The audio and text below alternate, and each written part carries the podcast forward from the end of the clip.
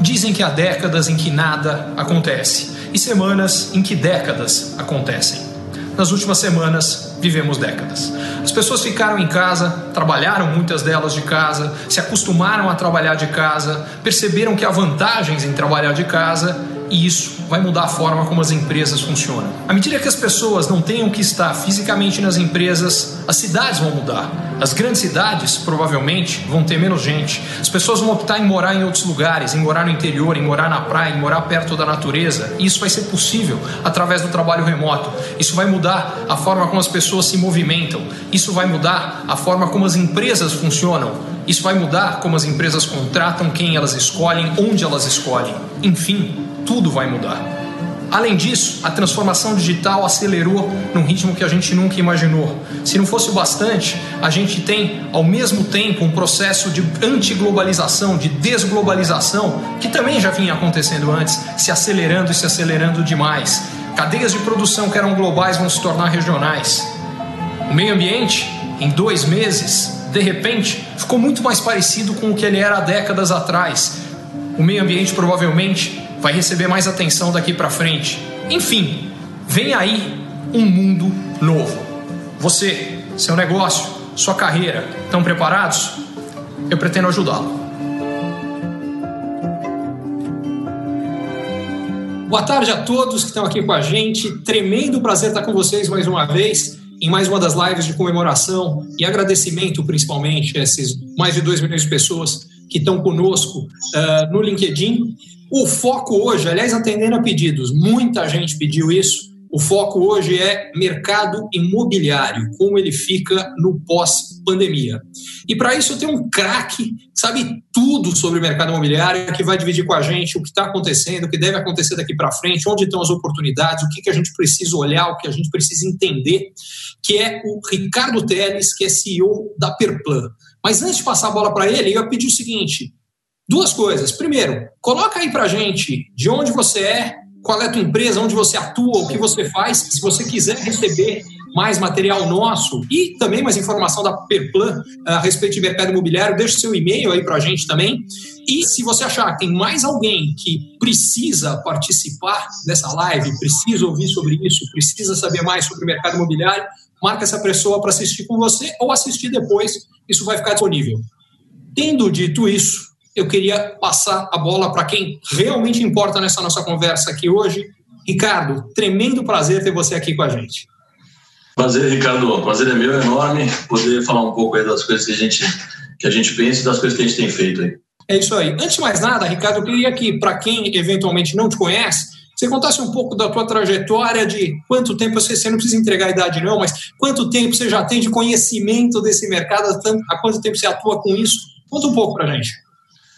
Eu vou ser, ser sucinto aí, porque já, já tem uma historinha aí, mas são, eu tenho 57 anos e nesse período a minha carreira se divide basicamente em dois grandes grupos. Um primeiro período que eu trabalhei na área de construção pesada, na Camargo Correia, é, trabalhando em obras de metrôs, aeroportos, outras obras pesadas, coisas do tipo, e, e esse período se encerrou em 2005. É, durante, logo em seguida, em 2005, eu tinha feito duas pós-graduações em tecnologia de materiais, era visto como um especialista em túneis, era diretor de um órgão que chama Comitê Brasileiro de Túneis, etc. Eu montei uma empresa de consultoria que durou durante dois anos, ali de 2005 até 2007. Tá? Agora, a minha vida para o mercado imobiliário acontece em 2007. Eu tinha participado, morado já em algumas cidades do Brasil, já tinha um conhecimento forte, vamos dizer assim, da lógica nacional, de como as coisas funcionam no Brasil.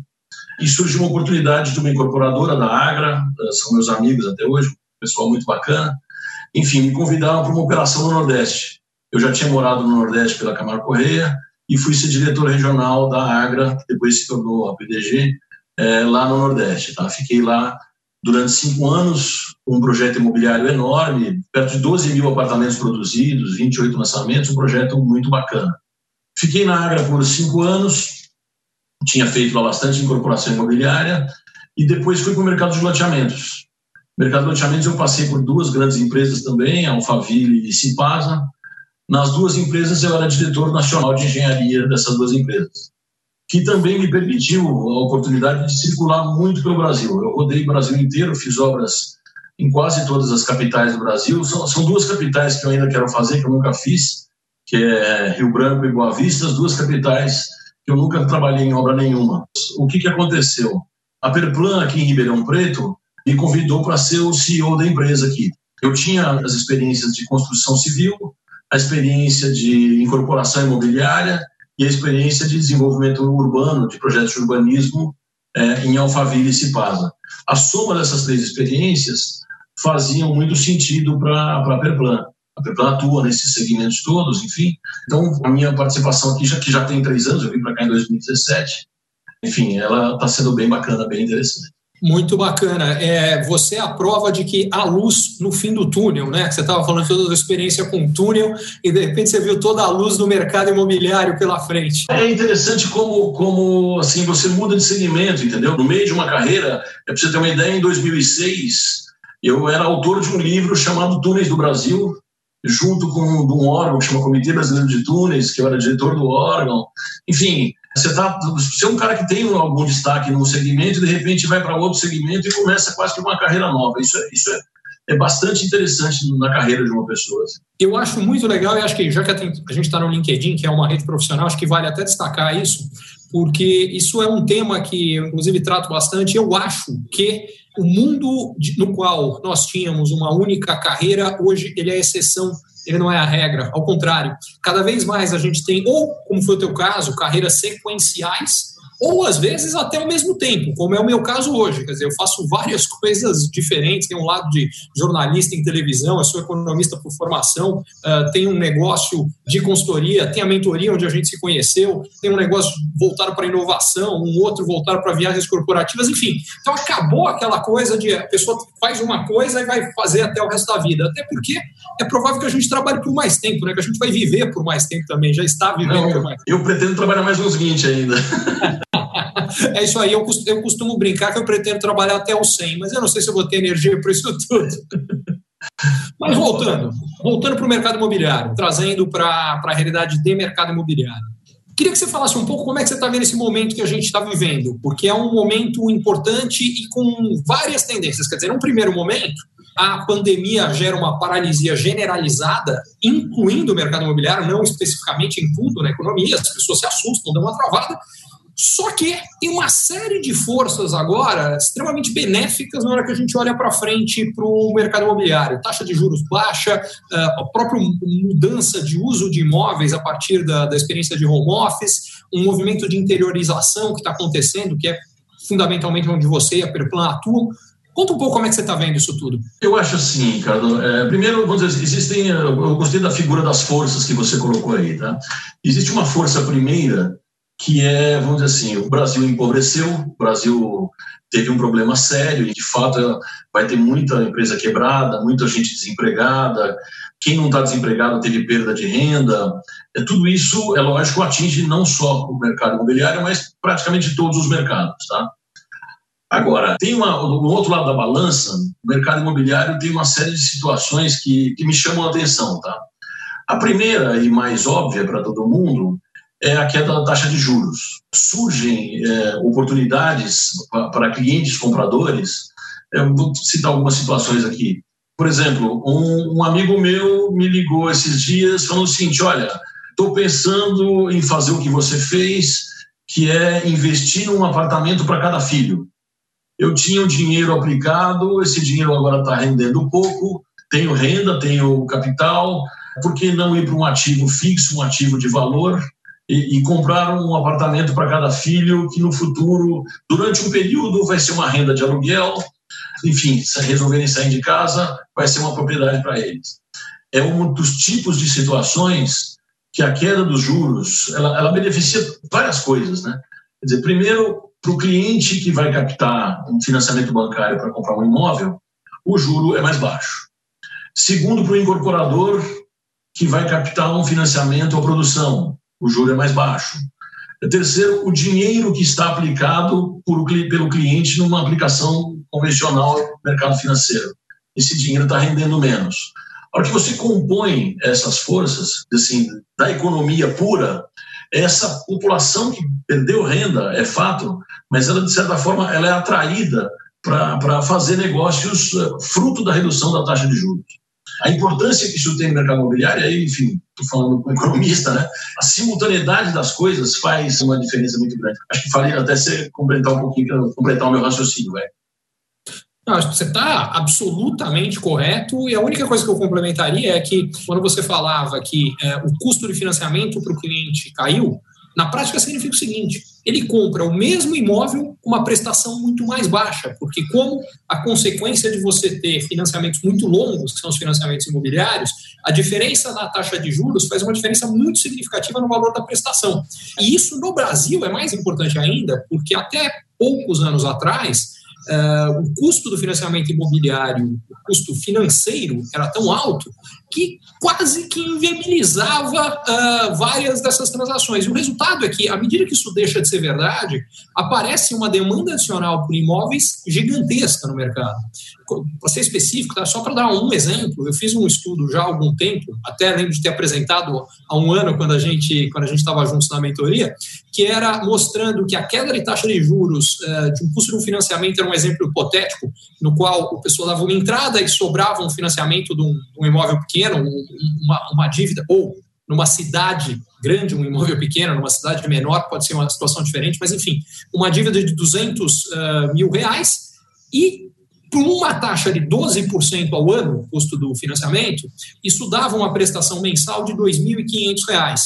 Quando essa taxa caía para 7%, eh, a prestação caía para R$ 1.700. E a grande diferença é que a renda mínima que uma família precisava ter para conseguir um financiamento bancário de 2.500, com uma prestação de R$ 2.500 por mês, era, a família tinha que ganhar no mínimo R$ 8.500.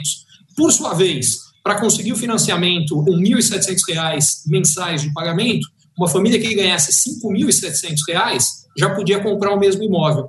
E o número de famílias no Brasil que ganhavam R$ 8.700 era de 4 milhões 850 mil famílias no Brasil. O número das que ganhavam 5.700 mil reais por mês era o dobro. Quer dizer, o mesmo imóvel, a queda da taxa de juros, o dobro das famílias agora podem comprar a procura por imóvel. Só que isso era com juros de 7%, que hoje está altíssimo quando você olha para a perspectiva do que a gente tem olhando para frente. Então, muda completamente o jogo, né? Não, e, tem, e tem um fator adicional nesse raciocínio, que é o seguinte: essas 4 milhões de famílias, 8 milhões de famílias, estão hoje pagando um aluguel de 2 mil reais, pegando o seu exemplo. Quer dizer, ele sai do aluguel de 2 mil para ir para uma prestação de financiamento, às vezes um pouquinho maior, às vezes um pouquinho menor, mas entra numa faixa que o financiamento, a prestação do financiamento, compete com o valor que ele paga de aluguel. Você percebe o seguinte: isso não depende muito de renda. A pessoa já gasta 2 mil por mês de aluguel ele vai passar a gastar os mesmos 2 mil na prestação de financiamento. Então, por isso que eu completo a questão das forças, o efeito da renda no mercado imobiliário é menos importante porque ele é de curto prazo. E o efeito dos juros ele é de longo prazo. Aí que, que nesse, nesse contrabalanço que vem uma massa compradora muito forte. Você está absolutamente correto e tem um efeito, acho que, que é importante adicional, né? Que o efeito da renda, que foi uma queda grande, muito significativa, mas ele é temporário. A gente não tem certeza quando e exatamente em que ritmo vem a recuperação, mas o que a gente sabe é que pode levar alguns meses a mais, alguns meses a menos, alguns trimestres a mais. Na pior das hipóteses, se a gente pegar o cenário mais complicado que você consegue desenhar para o Brasil, no qual você tem é, um alongamento desse processo inicial desse primeiro surto do coronavírus, um eventual segundo surto. Se quiser piorar, joga pior o cenário político ainda mais conturbado do que está. Ainda assim, em algum momento do ano que vem, o que a gente vai ver é a economia começando a apontar para cima e provavelmente depois que ela começar a apontar para cima, ela vai se acelerar nesse ritmo de uh, recuperação. E isso vai fazer com que a renda lá na frente seja maior, né? E eu acho que esse é um ponto importante, né? Porque é provável que esse aumento de demanda por imóveis vá acontecendo de forma gradual, não acontece tudo num primeiro momento, ele vai acontecer ao longo dos próximos trimestres e principalmente mais até do que nos próximos trimestres, nos próximos anos. Só que é esse aumento de demanda que, num segundo momento, costuma levar a duas coisas, né? Uma que é novos lançamentos, começa a aumentar a quantidade de lançamentos, a atividade no setor. E, normalmente, esses novos lançamentos já vêm com preços mais elevados, com condições normalmente já com mudanças, e puxam o nível de preço do mercado como um todo. Então, uh, se a gente for fazer um, uma análise histórica do que aconteceu no, no, mercado imobiliário, o que a gente vê é sempre que a gente tem crises como essa. É natural que as pessoas, num primeiro momento, falem: Poxa, será que agora é hora de fazer esse investimento? É a hora de colocar esse dinheiro? Então, inicialmente, pode ter, e teve já nos primeiros meses, isso já está mudando, mas teve nos primeiros meses, uma redução da demanda imobiliária inicialmente. Só que isso uh, acaba sendo revertido. E à medida que isso é revertido, normalmente a gente tem um ciclo de aumento de preços, o que gera uma oportunidade, obviamente, para quem compra antes, né? Porque o cara que vai comprar depois, daqui um, dois, três, quatro anos, normalmente os preços já estão mais elevados. Isso aconteceu no Brasil várias vezes. Se for pegar só, só as, as duas últimas décadas, quer dizer, quem acabou ganhando muito dinheiro investindo em imóvel foi quem investiu na crise, ou logo depois da crise de final de 2002, início de 2003, quando houve o Lula, o dólar foi a 4 na época, enfim, nos anos seguintes a alta foi muito grande. Quem ganhou de novo foi depois da crise de 2008, que a gente teve a crise financeira global, uh, e mais uma vez, quem naquele momento aproveitou essa chance para investir em imóvel acabou ganhando muito dinheiro na sequência. E é muito provável que agora a gente tenha um cenário parecido, aliás, já vinha começando a acontecer antes da crise. Né? É provável que isso volte a se acelerar daqui para frente. Ricardo, nesse sentido, eu acho que tem um outro ponto que valeria a pena falar um pouco mais, que você tocou bastante na questão da taxa de juros, mas acho que valeria a pena a gente falar da questão específica do interior, com as mudanças que a gente está vivendo, por dois ângulos, né? Um que já vinha acontecendo há muito tempo, mas que sai reforçado agora, que é a importância do agronegócio como motor do interior. Isso já vinha acontecendo e agora acho que vai ser mais importante, porque a gente fala muito do que mudou, né? Mas falta falar do que não mudou. As pessoas vão precisar continuar a comer e vão eh, continuar a precisar ter um lugar para morar. Essas duas coisas não mudaram. Só que o que eu acho que mudou é que, por conta do home office, gente que estava antes vivendo, não necessariamente, casa, um apartamento, que não necessariamente tinha condição para ela trabalhar em casa, provavelmente vai procurar algo que permita isso. E segundo, gente que por uma questão profissional estava nas grandes cidades, talvez não precise mais, porque várias empresas estão reconsiderando essa possibilidade das pessoas trabalharem em casa, não terem que ir para o escritório, ou irem pouco para o escritório.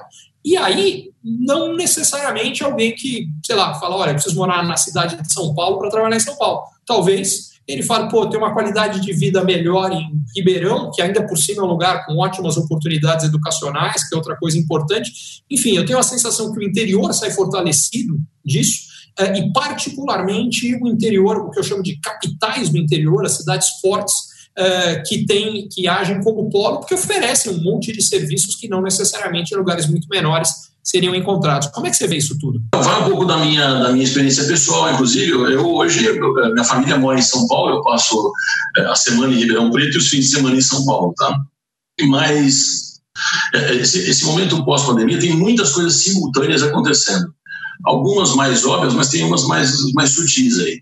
Obviamente, todo mundo descobriu que existe uma possibilidade de tra trabalhar em home office que talvez não seja o ideal, talvez não seja um modelo 100% home office, devem surgir é, situações intermediárias, flex office, parcial para alguns níveis uh, gerenciais, situações diversas, acho que as empresas vão se discutir muito aí internamente o que cada uma vai fazer pós-pandemia. Mas o fato é que existia uma ferramenta, eh, uma forma de trabalho e ninguém usava. Estava aí meio latente, meio esperando uma oportunidade. De repente, isso surgiu e as pessoas começaram a trabalhar à distância, conversar à distância, com alguma facilidade, enfim, ainda dá uns, uns probleminhas de internet, uns pauzinhos, mas, mas assim, a gente está conseguindo se virar, né? Agora, misture-se a isso, acho que tem várias coisas acontecendo. Por exemplo, eu pego a minha própria vida. Eu tenho dois filhos, um de 27 e outro de 20 anos. Eu nunca comi fondue com os dois. nunca foi possível eu, minha esposa e os dois comer fondue em casa. Nessa quarentena nós comemos acho que umas três ou quatro vezes. As pessoas, de certa forma, ao mesmo tempo que nós fomos tirados assim do convívio social, por outro lado, teve uma aproximação das famílias, assim, a minha esposa, enfim, são dois homens, dois adolescentes saindo da adolescência, ela tem lá, a aproximação dela com os, com os, com os filhos foi, foi grande nesses 90 dias. Ela passou a cozinhar em casa, é, ela fez a comida para eles, de repente se surpreenderam que a mãe sabia cozinhar. É, uma, tem uma valorização, uma modificação de estilo de vida. As famílias ficarem mais próximas, a importância do lar é, fica maior. E aí não é apartamento, não é casa, não é lote, é o lar, é a sua, é o seu porto seguro, onde você vai reunir com a família.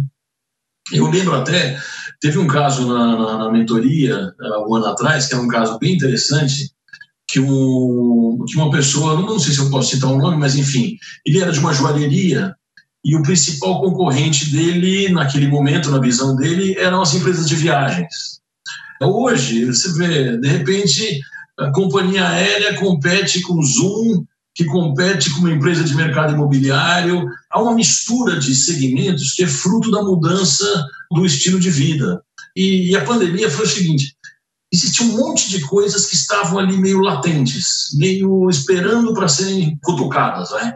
Pessoas, as famílias se distanciando, é, muitas coisas que estavam meio ruins ali. A pandemia, de certa forma, dá uma parada em todo mundo e falou: peraí, vamos pensar, vamos ver se faz sentido é, a gente ficar nessa loucura. Minha irmã, minha irmã é executiva de uma empresa multinacional. Pô, é um inferno. Ela vai para o México, sai do México, vai para a Argentina, da Argentina vai para o Chile, do Chile vai para o Brasil, faz 400 voos no ano, um negócio maluco. É, de repente você fala assim, perdeu o sentido, não, não, faz mais sentido. Vamos acertar um estilo de trabalho que a qualidade de vida seja melhor, tá? Agora, o interior é muito forte nisso. Ele, ele é muito forte. Eu, lógico que Ribeirão é uma cidade privilegiada em todos os aspectos, mas não é só Ribeirão. Nós temos um empreendimento recente, nós estamos lançando em Uberlândia, que é uma cidade ótima, um empreendimento de altíssimo padrão, um projeto do João Mentano. Quer dizer, é, por que ficar nessa loucura? Entendeu? Várias cidades tão, vão virar é, uma espécie de polo de atração para a qualidade de vida, em detrimento de uma vida paulistana que não é fácil paulistano, eu trabalhei muitos anos em São Paulo também, até trabalhei em São Paulo, entre outras cidades. eu trabalhei em São Paulo também. Você perdia uma hora para ir para o escritório, uma hora para voltar. Quer dizer, são duas horas por dia, todo dia, durante a vida toda. Alguma coisa tem que ser feita, entendeu? Então, eu acho que essas coisas combinadas vão conduzir no mercado imobiliário a uma série de mudanças sutis nas plantas dos apartamentos, nos projetos dos nossos condomínios, ou fechados ou abertos. Esse é um detalhe sutil, mas que é uma tendência que vai mostrando esse tipo de situação. É, há 10 anos atrás, teve uma geração de plantas do mercado imobiliário e você dava para os clientes duas opções de plantas. Uma opção com a cozinha fechada e outra opção com a cozinha americana, que é aberta e dá comunicação para a sala. 90 e tantos por cento dos clientes optavam pela planta com a cozinha fechada. Mais recentemente, isso vai mudando. A opção pela cozinha americana começa a ser muito maior. Quer dizer, essa coisa do ambiente social, do almoço em família, do, do marido cozinhando, são coisas que não são da, da, da, minha geração, da minha infância. Tinha aquela figura da nona que junto com as filhas com as, com, cozinhava. Hoje quem vai para a cozinha é o marido. Então a cozinha virou americana, junto com a varanda gourmet, que também é uma coisa relativamente recente, dos últimos 10 anos, mas que também vai somando-se a essas tendências, entendeu? Eu tenho uma, tenho uma coleção de livros que eu gosto muito, que é aquela, são acho que dois ou três volumes, que é aquela história da vida privada, uhum. que é como a vida das pessoas vai mudando ao longo do tempo. O História da Vida Privada pega a vida, as mudanças eram seculares. Agora as mudanças são a cada 10 anos. As plantas de hoje vão ser diferentes das plantas de 2030. Não tem dúvida. Sempre vão haver mudanças muito rápidas. Cabe às empresas serem eficientes aí e se, adaptar rapidamente. Né? Você tem total razão e você falou tanta coisa interessante. Uma, eu vou te dar um dado é, que, por coincidência, eu vi ontem. Você falou que nunca tinha tido a oportunidade de comer fundi com os filhos. Na última semana, o Google publica, isso é aberto, os dados são abertos, ele publica como tem evoluído as pesquisas das pessoas, e isso dá para ver quais são os produtos que estão tendo aumento de consumo menor ou queda de consumo. Na última semana, no Brasil, o produto que mais cresceu uh, de procura foi exatamente todo o kit para fazer fundir. Vocês foram parte disso aí. Não, é só que o supermercado tem gôndolas de fundir.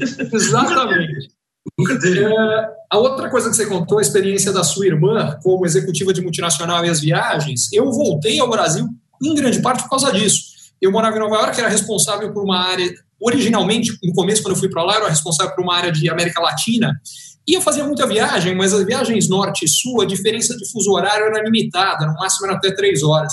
Aí, é, fui promovido como responsável por uma área de mercados emergentes, que ia até a Ásia emergente. E aí eu, eu pegava a viagem com 12 horas de fuso na cabeça, chegou uma hora e falei, eu não aguento mais isso. E foi um grande peso o fato de eu não conseguia mais fazer tanta viagem que levou na decisão.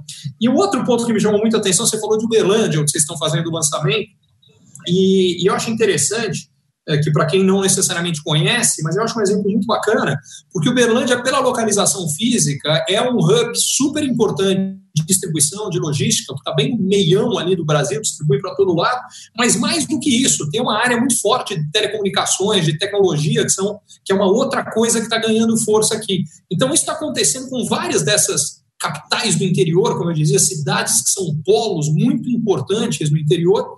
E nesse sentido, eu queria trazer uma pergunta que veio aqui. Aliás, queria aproveitar, estimular todo mundo. Por favor, mandem as suas perguntas para a gente. Mas essa aqui é uma pergunta da Marília de Castro Oliveira. Ela pergunta o seguinte: você acha que a tendência vai ser de casas maiores ou que vai importar é a questão da tecnologia e uma boa internet? Como é que vai ficar isso por conta dessas várias mudanças que, que a gente já está vendo? Eu acho que tem de tudo. Eu fiz um MBA executivo há 20 anos atrás, um amigo meu trabalhava em papel e celulose. Preocupação na época é seguinte, que computadores as pessoas nunca mais iam consumir, iam consumir papel, depois do, do, do advento dos computadores. Na verdade, vieram as impressoras na época, o consumo de papel decuplicou no mundo. Quer dizer, o medo deles era que a indústria de papel ia morrer e no final cresceu 10 vezes. Então, assim, por exemplo, São Paulo, capital, hoje, tem um mercado forte dos, dos mini apartamentos aí. São apartamentos pequenos, um modelo bem interessante, no sentido de que estimula a proximidade com o metrô. Enfim, é, é um modelo que se aplica muito bem é, em São Paulo. Numa cidade do interior, eu acho que já não faz muito sentido. Você, porque a, o problema do transporte no interior não é sério, não é um problema grave. É diferente de São Paulo, que você realmente perde muito trânsito. Tá? Agora, as plantas, e aí eu, eu vou também em, em, relação aos lotes dos loteamentos, no, nos últimos anos os lotes eram maiores, eram lotes de loteamentos urbanos, esses loteamentos de condomínios fechados, eles foram inicialmente desenvolvidos para classe alta. Hoje eles são disponíveis para classe média e para classe média alta. Então os lotes que no passado tinham mil metros quadrados, eles foram caindo de mil para 800, para 700, para 500. E hoje, vamos dizer assim, um lote padrão aí, um número interessante para um condomínio fechado, é um lote de 250 metros quadrados.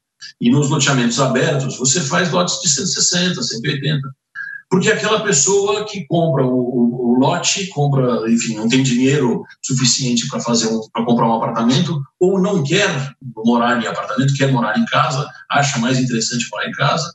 Esse cara compra o lote e vai para uma self-construction, vai fazer aí um, um empreiteiro pequeno, um empreiteiro regional, um arquiteto amigo, enfim, desenvolve o seu projeto e faz a sua casa.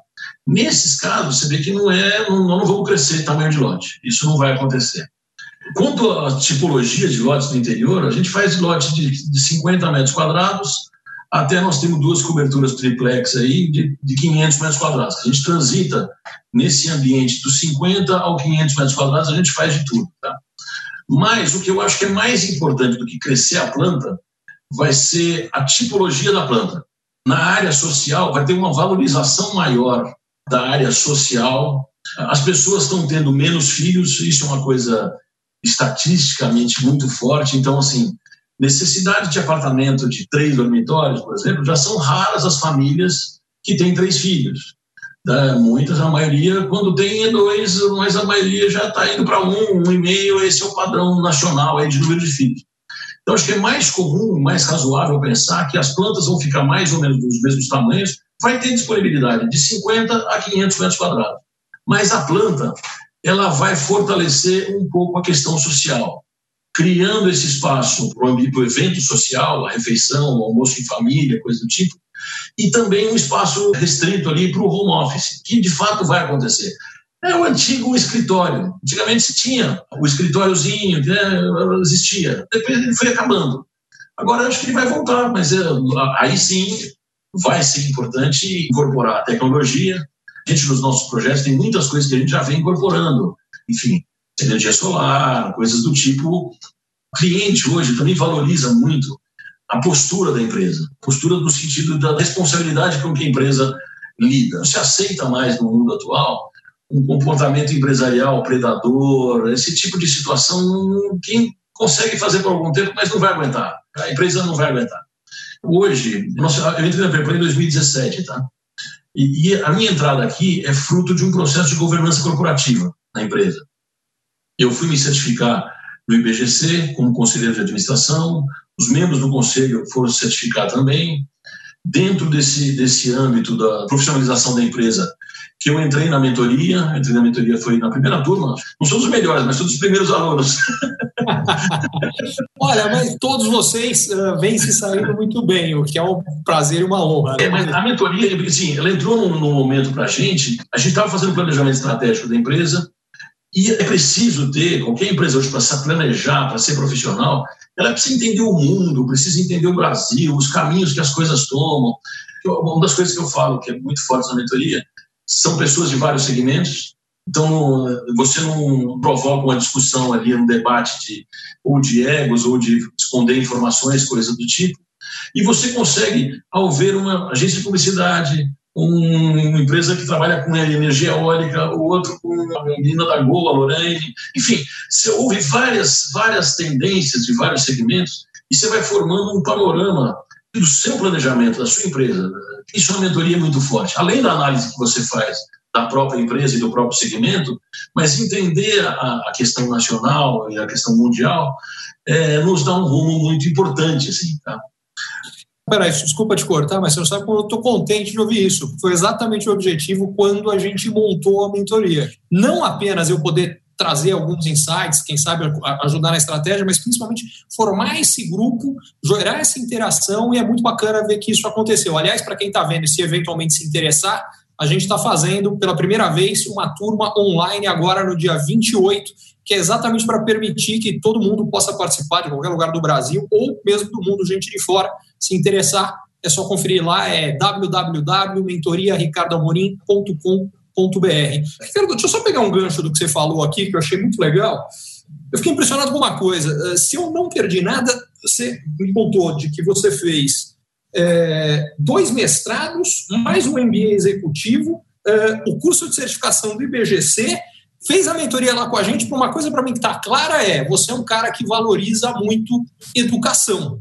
Quanto que você acha que isso é fundamental hoje na escolha das pessoas em mercado imobiliário? Porque eu acho que é demais. E acho, diga-se de passagem, para pegar o exemplo de Ribeirão e Uberlândia, eu acho que são duas cidades que, nesse sentido, estão bem servidas e que isso eu acho que é muito importante. Como é que você vê isso? Olha, Ricardo, minha, minha vida pessoal tem, tem um, um viés aí. Assim. Minhas duas avós, avó materna e paterna, eram diretoras de escola é, lá no interior, lá em Ituverava. Hoje deve ter 50 mil habitantes, alguma coisa assim. Na época devia ter sei lá, 20 mil Cidade do Gustavo Borges. Cidade do Gustavo Borges, cidade do Gustavo Borges. Eu sempre é, andava contra ele. ele era da vence. Mas, enfim, são duas diretoras de escola. Depois, tanto meu pai quanto minha mãe, uma na área de literatura e outro, meu pai engenheiro, é, eles também conviveram com carreiras é, na iniciativa privada, mas carreiras acadêmicas simultaneamente. Tá? O meu pai é autor de sete livros, tem 83 anos, está escrevendo o oitavo. A minha mãe foi, só que tudo de engenharia, tudo de técnico. A minha mãe é autora de dois livros que falam da música do Chico Buarque. Quer dizer, absolutamente nada a ver. E eu fui, ao longo, fruto das minhas duas avós, do meu pai e da minha mãe, eu sempre fui um leitor uh, psicótico, assim. Eu li, sei lá, não sei se milhares, mas centenas de livros, tá? Inclusive, assim, tem uma, um projeto nosso aqui que chama Biblioteca Peplan, que eu procuro, assim, as pessoas estão lendo Dostoiévski, Tolstói, coisas que não são o, profissional moderno precisa captar a essência do ser humano, como é que ele funciona. É isso que importa. os meus conhecimentos de engenharia hoje, eu uso, eles uso, lógico, minha experiência, eu uso, ela uso. Mas o que é mais forte no desenvolvimento de um profissional é o conhecimento da essência do ser humano, como ele se comporta, o que, que acontece e tal. Então, assim, acho que fruto dessa, dessa ponta educacional muito forte, eu sempre fui assim, vai fazer pós, faz mestrado, não sei o quê, é difícil, toma um tempo infernal, dificílimo, era uma dedicação enorme. O IBGC, eu fiz o curso, para ser certificado, eu tomei pau duas vezes. eu, eu, passei só na terceira. Eu fiz a prova a primeira vez, tomei pau. Aí fiquei mais puto. Fui estudar de novo. Olha, conhecendo, eu tô sabendo que essa prova não deve ser fácil, bicho. Porque você tomou pau na prova, essa prova não deve ser brincadeira. Só uma, só uma curiosidade: quando você fez o IBGC? Eu peguei o certificado agora, em dezembro do ano passado. Perfeito. A prova pega muito legislação, mercado de capitais, mercado de capitais fora do Brasil. Eu sempre tive um pouco mais de dificuldade nessa parte de legislação. Mas tem a parte de governança corporativa nossa, assim, do dia a dia. Tá? Vou só pegar o gancho de governança corporativa e um ponto que você falou antes, que é a importância que cada vez mais as pessoas dão para empresas em todos os setores, mas particularmente quando alguém vai comprar imóvel, que é uma empresa séria em todos os sentidos. Você falava de algumas preocupações que vocês estão tendo, a parte de já aquecimento solar, mas eu estou vendo atrás de você aí uma placa ali do Great Place to Work, uh, que basicamente eu acho que é o outro lado dessa preocupação que vocês estão tendo aí na Perplan, né? Vários momentos da nossa conversa você falou da preocupação com gente. Conta um pouco mais sobre isso e pelo que eu estou sabendo, falando também de governança, amanhã você vai participar de uma live da Great Place to Work sobre governança, não é isso? É isso. Eu fui convidado pelo Great Place to Work para uma live amanhã às 11 horas. Quem está organizando é uma empresa de Uberlândia, mas ah, eu sou um dos convidados ali, são quatro. Essa live é aberta, que aí a gente aproveita, quem quiser aprender mais com o Ricardo, saber mais, a gente já fala. eu não tenho os dados do link aqui que o pessoal ficou de me mandar ainda, mas eu, depois eu publico aí. Mais uma vez, para quem é, quiser assistir de novo, para quem não assistiu, para quem pegou no meio, isso aqui vai ficar uh, aqui no LinkedIn e depois vai ser publicado no YouTube para vocês poderem acompanhar e o link vai estar tá lá para vocês uh, poderem acompanhar também esse papo do Ricardo. Desculpa te cortar. Não, então. Agora, o GPTW, a gente chama vulgarmente de GPTW, né? Enfim, é, para quem não conhece, é uma experiência bastante interessante. É uma empresa de certificação mundial que faz uma pesquisa confidencial com os colaboradores da empresa. Quem certifica a empresa, indiretamente, vamos dizer assim, são os colaboradores.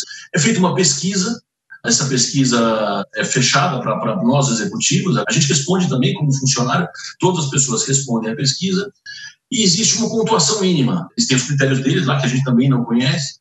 Mas essa pontuação mínima, você precisa ter 70 pontos para ser certificado no GPTW como um Great Place to Work, tá? Você fica sabendo a sua pontuação, 79 pontos, e você recebe um relatório estatístico de onde você pontuou e onde você não pontuou. É por isso que eu falo para o pessoal nosso aqui, o importante não é os 79 pontos, o importante é os 21.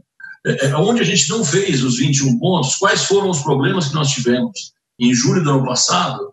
Então, assim, a gente está atuando firme. Olha, isso aqui não funcionava, isso aqui não estava bom. Às vezes a crítica, às vezes é percepção indevida por falha de comunicação. Tem uma série de coisas que aparecem nesse tipo de pesquisa. Então, durante esse ano, de julho do ano passado até agora, enfim, a gente está trabalhando muito nesses 21 pontos. Para, enfim, esse, a pesquisa acho que é feita agora em julho de novo, se não me engano, a gente vai se inscrever de novo para tentar certificar. E é muito importante, não só para os colaboradores internos, que reconhecem na empresa uma empresa que está preocupada com eles. Tá? Só um parênteses, por exemplo, nós fizemos agora, segunda-feira, dia 15, a nossa segunda rodada de testes contra o Covid. E no meio disso fizemos a primeira uma rodada de vacinação contra a gripe.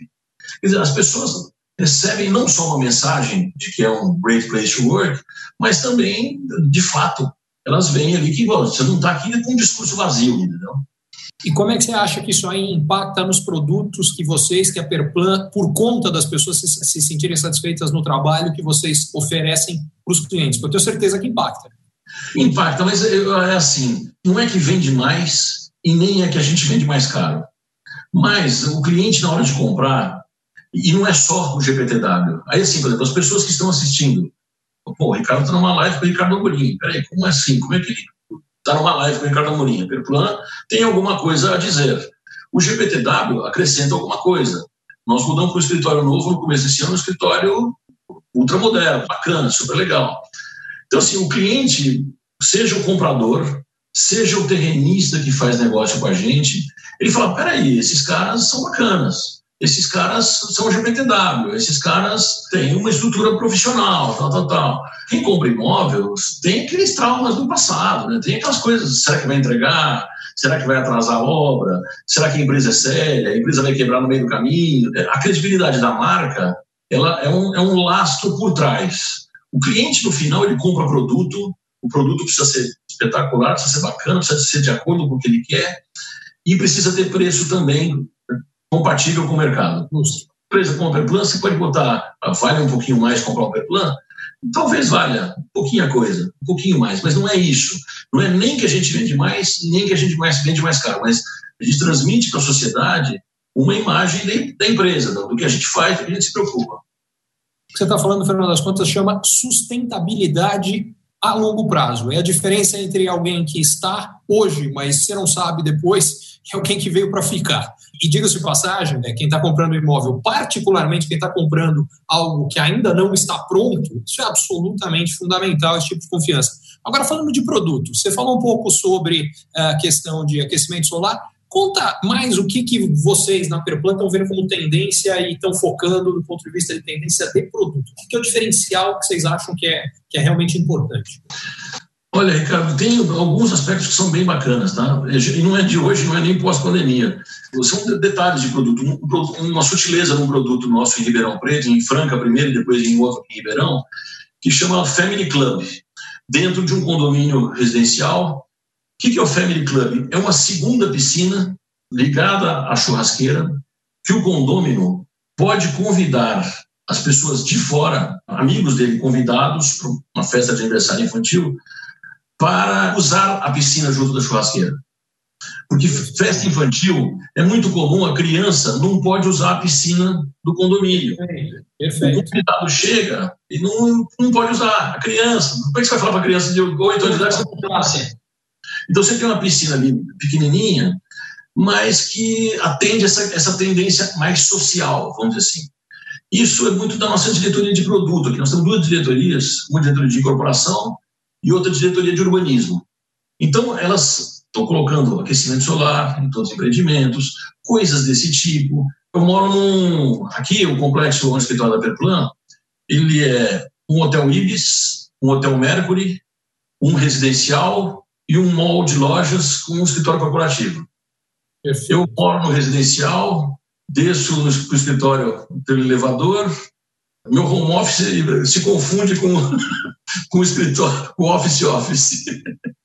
Ele convive em várias situações simultâneas. E é um projeto não só da Perplana, de uma Perplana junto com uma outra empresa aqui de Ribeirão, uma empresa com a irmã nossa aqui, mas é um projeto, não sei exatamente o lançamento dele, ele foi lançado anterior à minha vida da Perplana mas ele já previa essa tendência de vida mais, mais organizada. Né? E que está saindo reforçado agora, né? Porque uma das coisas interessantes que eu escuto de muita gente é, por um lado, é o que você falou, uma tendência maior de home office, mas por outro, eu escuto de gente falando: tudo bem, é legal, eu estou mais perto da minha família, estou podendo aproveitar isso, só que eu preciso mudar de ares. E aí você conseguiu fazer as duas coisas. Você está no local, muda de ar, consegue separar, que é outra coisa que eu vi. Olha, o problema que eu estou tendo é que o home office eu não separa mais trabalho da vida pessoal. Aí você consegue ter o melhor das duas coisas, né? Ah, e o meu carro passou a ser um negócio absolutamente inútil aqui. Eu uso ele, abasteço uma vez a cada dois meses. Nesse sentido, uma pergunta que chegou aqui que eu achei interessante deixa eu achar aqui. Pergunta é do Edinaldo Rodrigues. Ele pergunta o seguinte: se vai haver uma migração de pessoas que têm apartamento e que vão querer casas por conta dessa experiência de estar confinado e só que por outro lado aí a pergunta que ele faz como é que fica a questão de segurança nisso e aí é que eu acho que mais uma vez o interior talvez leve uma vantagem nesse sentido mas os condomínios fechados também como é que você vê isso tudo Bom, primeiro nós temos três modelos tá o condomínio fechado que é clássico, vamos dizer assim, é um muro, uma portaria, um sistema de segurança profissional. Nós temos uma consultoria de segurança que nos dá apoio. Nos condomínios abertos, a gente faz um sistema de câmeras no perímetro externo e esse sistema de câmeras ligado diretamente à Polícia Militar. É um convênio que a Polícia Militar do Estado de São Paulo tem e uma ronda que a gente coloca e tal, tal, tal. Mas você consegue oferecer aos clientes, mesmo sendo um condomínio aberto, um sistema de segurança profissional. Lógico que no predial isso já é tradicional, quer dizer, é um prédio fechado, é natural, isso acontece. Agora, a questão de apartamento e casa, tá? Esse é, uma, é, uma, é, um, é um, dilema eterno é, no interior. Porque morar numa casa com piscina, etc., etc., é super bacana, é super legal. O que, que eu acho que é, que é bacana entender? Tem muita gente que defende Aliás, um colega nosso, o Marcos, da Data faz pesquisa e tal, ele defende muito o ciclo de vida da pessoa. Tá? É, você começa, marido e mulher, num apartamento pequeno. Por que é um apartamento pequeno? Porque você comprou, você tinha lá um dinheirinho para pagar até as chaves, entrou no financiamento. Ah, aí você tem um filho, ou dois filhos. Opa, preciso mudar, muda para um maiorzinho.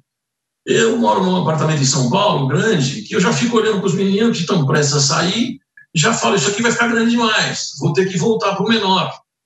E nesse ciclo, que aí acho que entram as dúvidas entre morar em apartamento e morar em casa. Ainda existe o jogo, por exemplo, em Ribeirão Preto, para quem não conhece, tem um anel rodoviário e tem muitos condomínios que são do lado de fora desse anel rodoviário.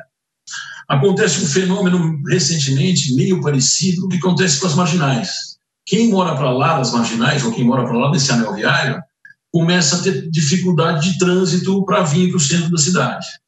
Você já leva mais tempo, fica mais longe. Então, a pessoa, dependendo do momento, do ciclo de vida que ela está, ela faz seu, os seus trade-offs ali. Claro, prefiro morar numa casa a 15 minutos ou 20 minutos do centro e ter uma qualidade de vida bacana com os pontos negativos que isso tem. Outros não, outros vão falar assim, olha, puxa vida, esse prédio aqui super legal, bem localizado, mais central, de alto padrão, faz todo sentido, estou bem centralizado.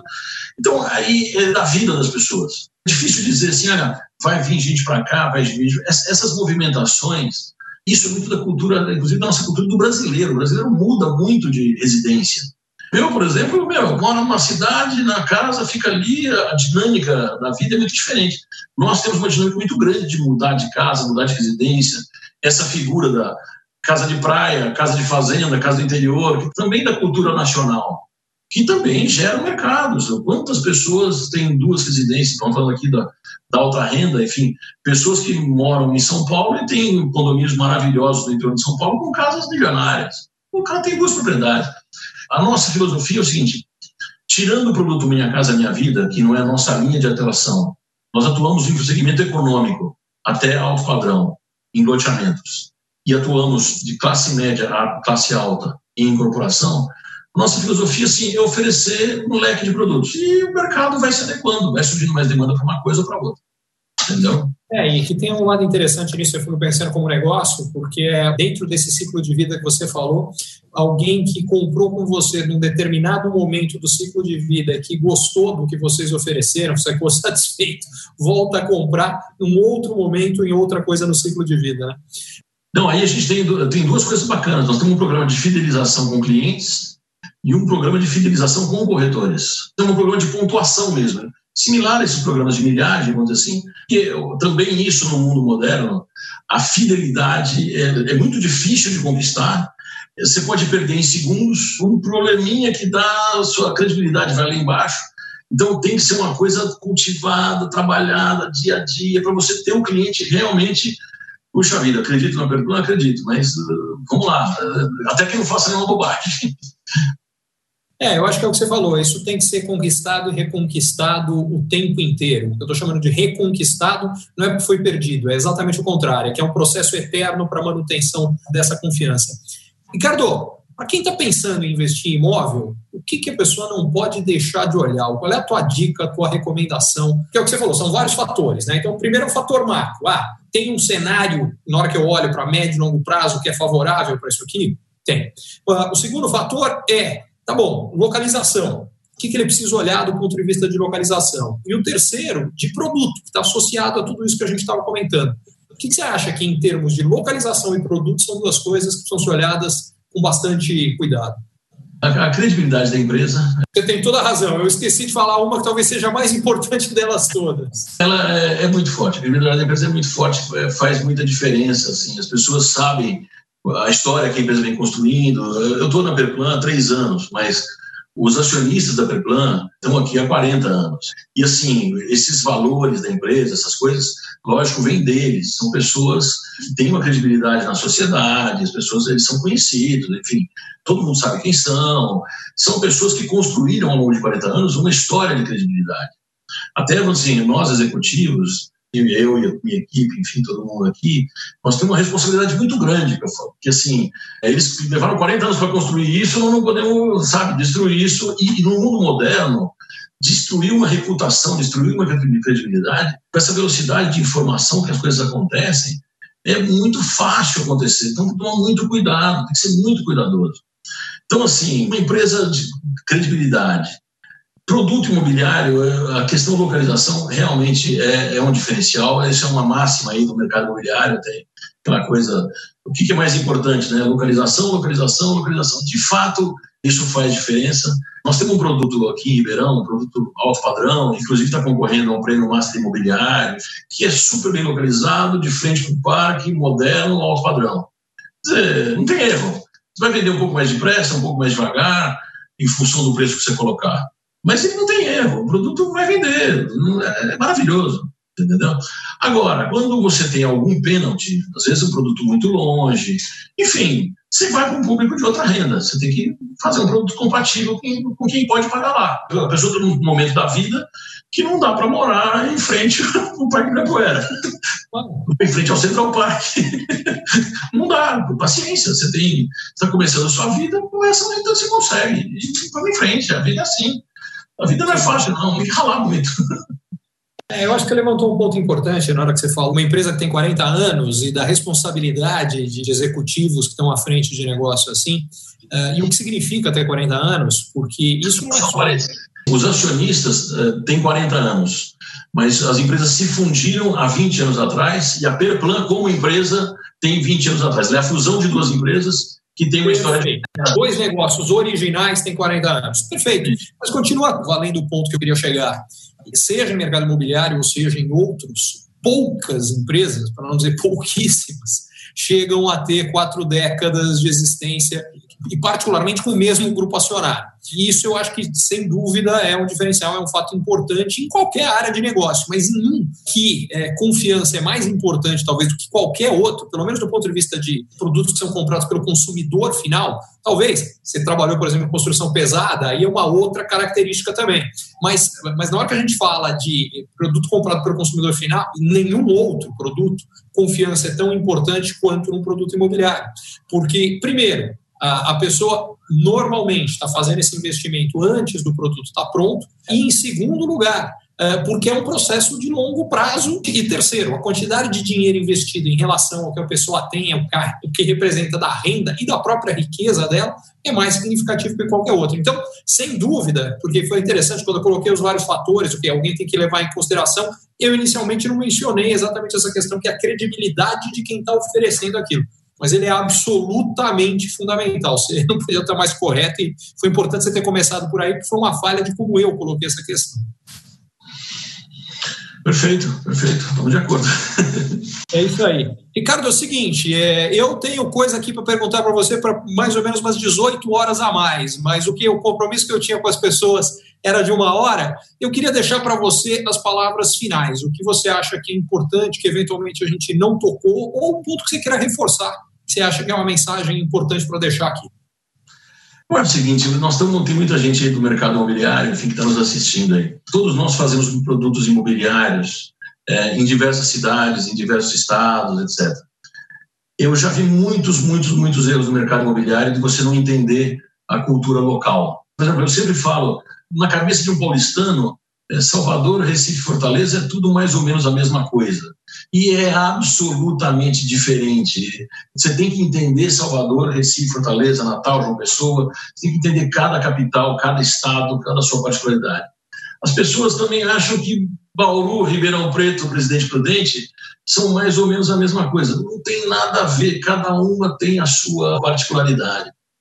Esse é o grande barato do negócio imobiliário é você entender a localização, o produto, o momento dele, se ele está no momento. Hoje ele pode ser um sucesso, amanhã ele pode ser um fracasso. As duas mensagens que eu transmito muito para a minha equipe aqui, uma é que assim, nós não queremos ser a maior empresa do Brasil, não queremos ser enorme, não queremos, queremos ser protagonistas, ser uma empresa que consegue se apresentar bem, consegue fazer uma coisa bacana. E queremos ser perfeccionistas. Para cada produto que a gente for fazer, para cada projeto que a gente faz, a equipe se dedica, busca, erra, acerta, trabalha para caramba, vai para frente, volta para trás, os projetos levam meses, anos.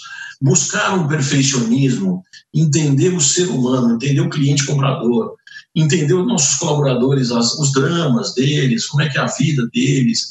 Tudo isso eu acho que são valores dos acionistas da Perplan, são valores meus, esse monte de pós-graduação, um monte, vai, também não é monte, mas enfim, tudo isso soma, mas entender o ser humano. O ser humano é, se você for do mercado imobiliário, se for da indústria farmacêutica, se for empresa de avião, enfim, essa é a essência. A governança corporativa tem lá suas teorias, suas técnicas, seus procedimentos, etc. Mas quando você capta esse tipo de coisa, eu aqui, por exemplo, são cinco acionistas. Óbvio, cada um dos cinco pensa um pouco diferente, não são uniformes. Eu tenho que conversar com um, conversar com o outro, entender os dramas de um, os dramas do outro, o momento de cada um, enfim. Você entender as pessoas, isso, isso faz muita diferença na carreira de, de qualquer um. Tá? Sensacional, fantástico te ouvir. É, não podia concordar mais com o comentário que você fez e, e, mais do que isso, preciso dizer que depois da experiência toda de ter tido a honra de ter você lá no, no, nosso grupo de mentoria, fico honrado de ouvir isso tudo, mas deixando claro que isso tudo você já sabia, você já era craque antes de ter chegado lá. Espero poder ter ajudado com alguma coisa, mas tudo isso foi a razão pela qual você contribuiu tanto com o grupo que a gente teve. Deixa eu só fazer um parênteses, até uma coisa que eu esqueci de falar. Tem um tempo, né? Podemos falar um? Um pode, pode, claro. É assim, eu não sei se você lembra, mas no dia 16 de março, uma segunda-feira, ali na pré-pandemia, eu te passei um áudio às 5 e meia da manhã. Me lembro bem. Me lembro eu falei, Ricardo, pô, tô preocupado, essa pandemia aí, esse negócio, e essa, porra, como é que é isso, não sei o que, tal, tal, tal. Eu estava no aeroporto pegando um voo para Ribeirão, que eu pego o voo das 6 da manhã, na segunda-feira. O voo é das 6h20 às 7h10 pouso 710, pau, tava a resposta do, do Ricardo Amorim. Eu falei, cacete, o cara é imperativo. Sete horas da manhã já tá E um áudio, sei lá, acho que nos 10 minutos. Naquele momento ali, eu estava preocupado que falava assim que o PIB ia de um e-mail positivo para um negativo. Você falou assim, será? Acho que vai para menos 5, menos 6. Sei não, esse negócio está meio complicado, o negócio vai ser maior do que a gente pensa. Desemprego vem alto e tal, tal, tal. Quer dizer, eu precisava, às 5 e meia da manhã, estar tá passando áudio para você. Você precisa estar tá respondendo para mim às 7 horas da manhã. Talvez você não precise disso, talvez eu não precise disso. Mas também é um outro ponto, assim, não tem jeito, tem que ralar, tem que dedicar. Eu cheguei aqui no, no escritório, 8 da manhã, chamei o pessoal e falei assim, pessoal, vamos rever o nosso business plan. Dia 16 de março, falei, nós vamos rever o nosso BP, que fizemos em dezembro, nós vamos baixar as metas, nós vamos reduzir os números, enxugar a equipe, e fizemos isso muito cedo. Nós começamos a fazer no dia 16 de março. Então também não é só, ah, fez isso, fez MBA, fez isso. A vida é ralar, ralar, ralar. Eu estou falando para a galera, os colaboradores aí que estão assistindo, não tem jeito. Eu sou um dos primeiros a chegar no escritório e tem que trabalhar. Ninguém ganha. Ah, cheguei até aqui, ah, eu fiz, eu livro, minha mãe era professora. Eu ralei para caramba. Acho que isso aí faz diferença. Sem dúvida nenhuma, isso é absolutamente determinante. Eu, a gente começou lá, eu brinquei, quando você falou de Tuverava, do Gustavo Borges, acompanhei muito a carreira dele, e é isso. Claro, o cara tem um talento sensacional, mas ele virou quem ele é, e eu sou fã de carteirinha do cara, por causa disso. E é verdade sempre. Agora, só para deixar claro, tá? E você tem toda a razão. Ali foi um áudio de mais ou menos uns 10 minutos. Acho que foi o áudio mais longo que eu já gravei no WhatsApp, porque é bom lembrar, dia 16 de março, o mundo virou de cabeça para baixo. Era um mundo novo. Para eu poder te explicar por que eu estava convicto naquele momento que, infelizmente, como hoje está provado que ia ser muito mais significativa essa contração econômica do que as pessoas imaginavam, poder ajudar para você poder fazer esse planejamento, mas precisava explicar muita coisa. Só para deixar claro que eu não costumo gravar um áudio de 10 minutos no WhatsApp, não. Foi só aquele. Mas você tem razão, aquele acho que teve bem uns 10 minutos. E eu acho que é uma coisa legal e que mostra também o tipo de relação bacana que a gente criou a partir, da, a partir daquele contato há um ano. E foi uma coisa legal, quer dizer, não só comigo, mas com outras pessoas. Eu sei que a gente teve aqui, diga-se de passagem, na semana passada, o Alan Barros estava aqui com a gente, que eu sei que vocês passaram a fazer negócios a partir dali também. Eu conheci o Alan na mentoria, depois contratamos a agência do Alan, fizemos uma campanha publicitária em Presidente Prudente, com a Pulse, com a empresa é, dele. Super talentoso também. Working, os, os, grupos de WhatsApp da mentoria funcionam muito bem, enfim. Tem lá, chega mensagem, entra mensagem, vai ler as mensagens. A gente recebe, o pessoal põe na mentoria, né? Põe relatório da McKinsey, relatório não sei da onde, relatório não sei da onde, tem uns 30 relatórios abre, lê, vê o que importa e vão para frente, tem que ralar. As pessoas acham que, principalmente os mais jovens, eu vejo pelos meus filhos, assim, acham que vem e tal, clica na bolsa, vai ganhar dinheiro, não sei o quê. Não, é, não tem isso, é, tem que ralar, né? não tem jeito. Olha, Ricardo, a gente fecha com essa expressão porque ela é valiosa demais. Tem que ralar. É isso aí, tem que ralar tem que estar preparado e não basta só fazer força. Se não souber como fazer força, não funciona, que é o teu histórico de tudo que você conta, do quanto você se preparou. E, eventualmente, para quem quiser, para quem achar que a gente possa ajudar, enfim, a mentoria Ricardo Amorim está aí para isso. Muito obrigado, Ricardo. Sensacional. Aprendi um monte de coisa boa e importante aqui com você. Como sempre, parabéns pelo trabalho que você está fazendo e por tudo que a, que a Perplan faz. Obrigado, Ricardo. Eu agradeço dez vezes mais. Muito obrigado, Xará. Valeu. Um abraço.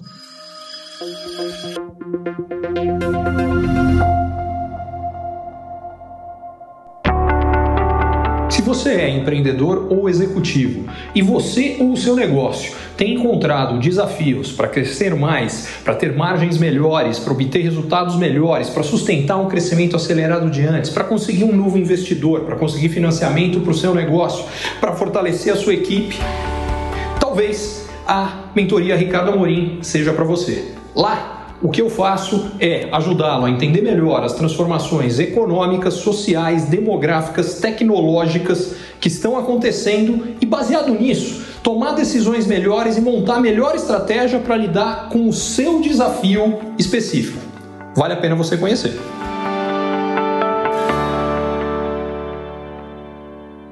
Curtiu esse conteúdo? Assine para receber quando cada um dos próximos for publicado. E se de repente você achar que algum colega, amigo ou alguém da sua família pode gostar também, lembre de compartilhar. Até a próxima!